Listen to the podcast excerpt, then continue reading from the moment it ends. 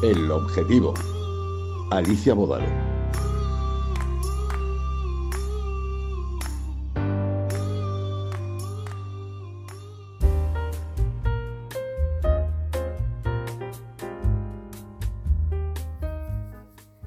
Hola amigos, ¿cómo estáis?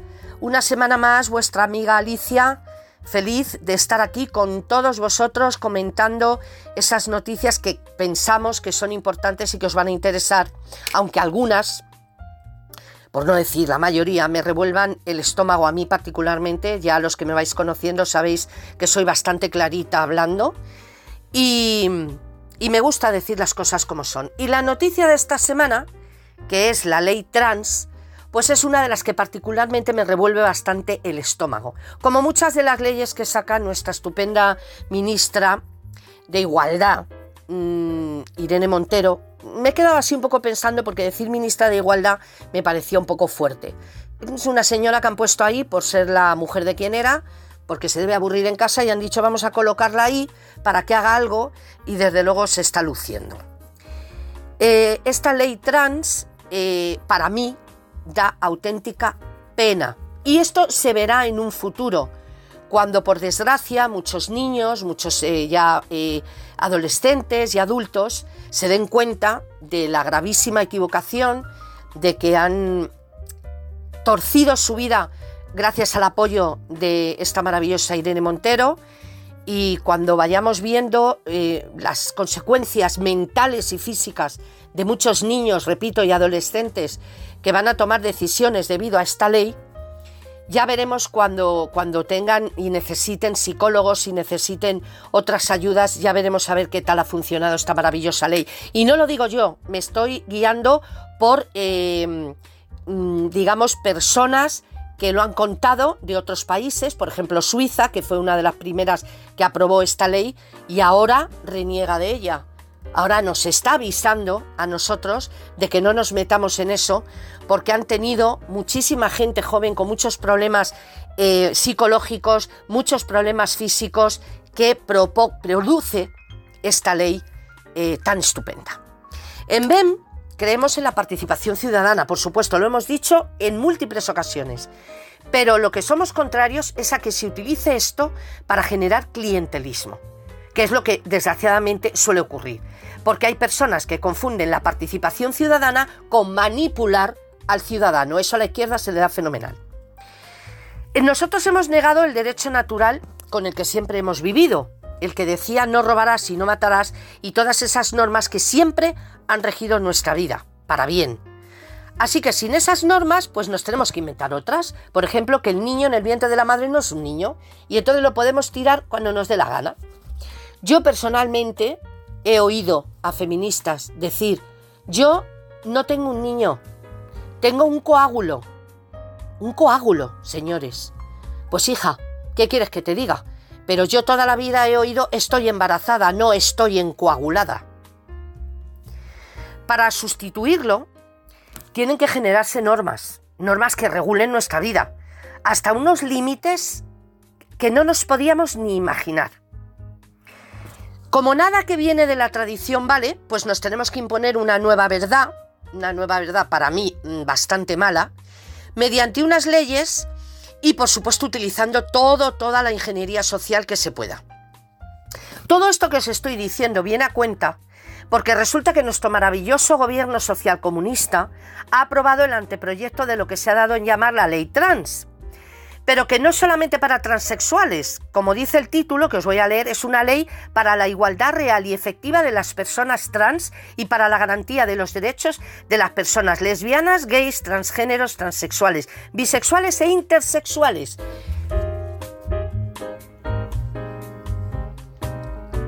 Esta ley, como todas las que responden a esta ideología de género, se ha implantado utilizando asociaciones nacionales e internacionales y están apoyadas en una ideología y por partidos políticos que consiguen imponerse a toda la sociedad. No les importa nada si marginan a algunas personas, como por ejemplo a los hombres, y les da todavía menos igual los problemas que puedan generar. Son leyes que nunca han sido votadas, por lo que yo sé, siempre se han impuesto por un sistema partitocrático que nos gobierna y mm, desde organismos internacionales. Se ha generado toda una ideología basada en un concepto totalmente teórico, como es el de género. Y nos lo imponen aunque tenga más agujeros que un queso, o aunque no estemos de acuerdo con ella. Eso da igual. La cosa es como sigue, os lo voy a explicar.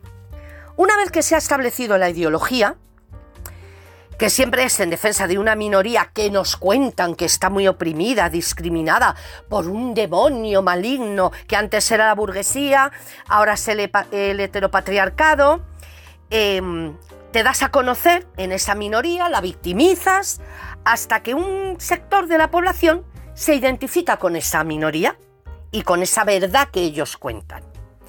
Ya se tiene un número determinado de víctimas que se va a creer esa ideología. Pueden ser proletarios, mujeres, seguidores del Madrid, da lo mismo. Y además también da igual que ese victimismo sea real o no. Lo que importa es el relato, el que nos agotemos de oírlo constantemente.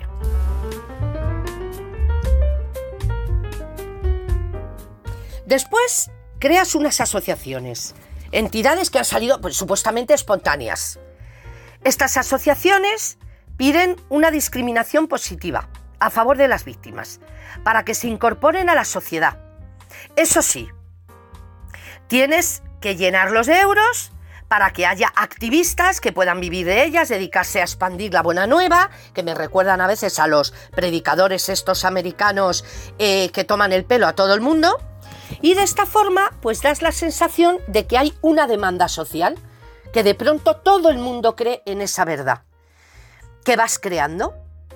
Luego, una serie de manifestaciones. Y, si es todavía mejor, añades un muerto o un agredido, que eso a la izquierda le encanta. Lo de que haya muertos y agredidos a ellos les encanta, para luego lloriquear y hacer manifestaciones y poner a los demás de asesinos y fascistas. Les chifla. Y todo esto, por supuesto, en todos los medios de comunicación afines a ellos y todo el día hablando del tema. Mañana, tarde, noche, telediarios, programas del corazón, donde puedan. Hasta que la gente ya tiene el cerebro lleno de toda esta información. Normalmente suele ser gente también cercana a ellos, claro. Y entonces ya sí consigues convertir que tu ideología se convierta en una verdad absoluta, irrefutable, no hay nada que argumentar, no puedes opinar. Por supuesto, cualquier prueba la ocultas, cualquier prueba en contra. O sea, significa que esto no va a salir en televisión. Y ahora ya puedes decir que la gente lo está pidiendo, que hay una demanda, aunque no sea verdad. Es verdad publicada y eso basta para que el partido político que quiera aprovechar esa opinión empiece a legislarla. Y ya da la sensación de que se ocupa de los votantes, de que va a machacar a los sinvergüenzas que se oponen, que normalmente pues suelen ser fascistas, mm, nazis, la derecha, la ultraderecha, etcétera, que estamos hartos ya de oír hablar de ello. Ya conocéis aquella frase de Marx, el inteligente, o sea, de Groucho, no del otro, que decía que un político es alguien que se encarga de solucionar un problema que él mismo ha creado. Maravilloso, Groucho. El objetivo de toda publicidad es tocar nuestras emociones. Entonces eso también cuenta para los políticos.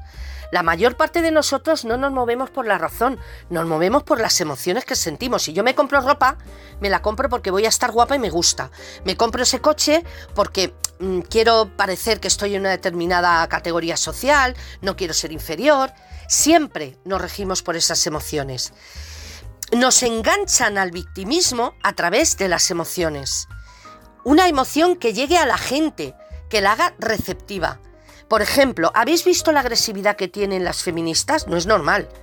¿Creéis que se puede conseguir algo sin una alta carga emocional como esa? ¿Pensáis que de verdad que hoy en día hay tanta discriminación a la, a la mujer como para generar esa violencia? Yo creo que no. Pues el resultado de esto es que la política se convierte en una guerra cultural, por lo menos en la calle. Nosotros creemos que esa lucha cultural ya se nos ha impuesto y no hay más remedio que darla. Y como además somos partidarios de la participación ciudadana, pues observamos muy de cerca estas estrategias. Tengan una planificación central o no, ya que pretende que configuremos nuestra sociedad como ellos quieren y nuestro futuro y lo que es peor, nuestros hijos. La gente no tiene ni idea sobre este tema, cosa lógica porque además no está entre las preocupaciones normales de nuestra vida. Hemos cambiado la estructura de este programa y en vez de la tertulia vamos a hacer un poco de historia para centrar el tema. De ello se va a ocupar María Legaz, que os va a contar cómo hemos llegado hasta aquí. En principio habíamos pensado pues hacer un tratamiento un poco chusco de la ley, pero según hemos profundizado mm, se nos ha quitado las ganas de reír, de verdad. Todas estas leyes con las que nos quieren adiestrar tienen una gran carga de profundidad, porque quieren regular nuestra vida, pero como nunca se ha hecho. Y lo que es peor, pretenden condicionar a nuestros hijos para que piensen y actúen de la manera que ellos dicen. Y es más, sin que los padres puedan opinar y se puedan meter. Tremendo. Luego, en Chupando del Bote, Alberto Vázquez os dará algunos datos para que os hagáis una idea de cómo ha funcionado en este caso el proceso de generar clientelismo y implantarnos una ideología. Yo estoy segura hoy de que este programa os va a gustar porque vais a entender de qué están hablando todo el día. Y además espero que este programa hoy de verdad ayude para que esa frase que tanto odio de lo dice la tele, lo dicen los políticos, desaparezca. Por favor, empezar a pensar con vuestro cerebro, no os dejéis manipular más por este gobierno. Por favor, creo en vosotros y sé que entre todos lo podemos lograr. Espero, una vez más, que tengáis una semana estupenda. Vuestra amiga Alicia se despide.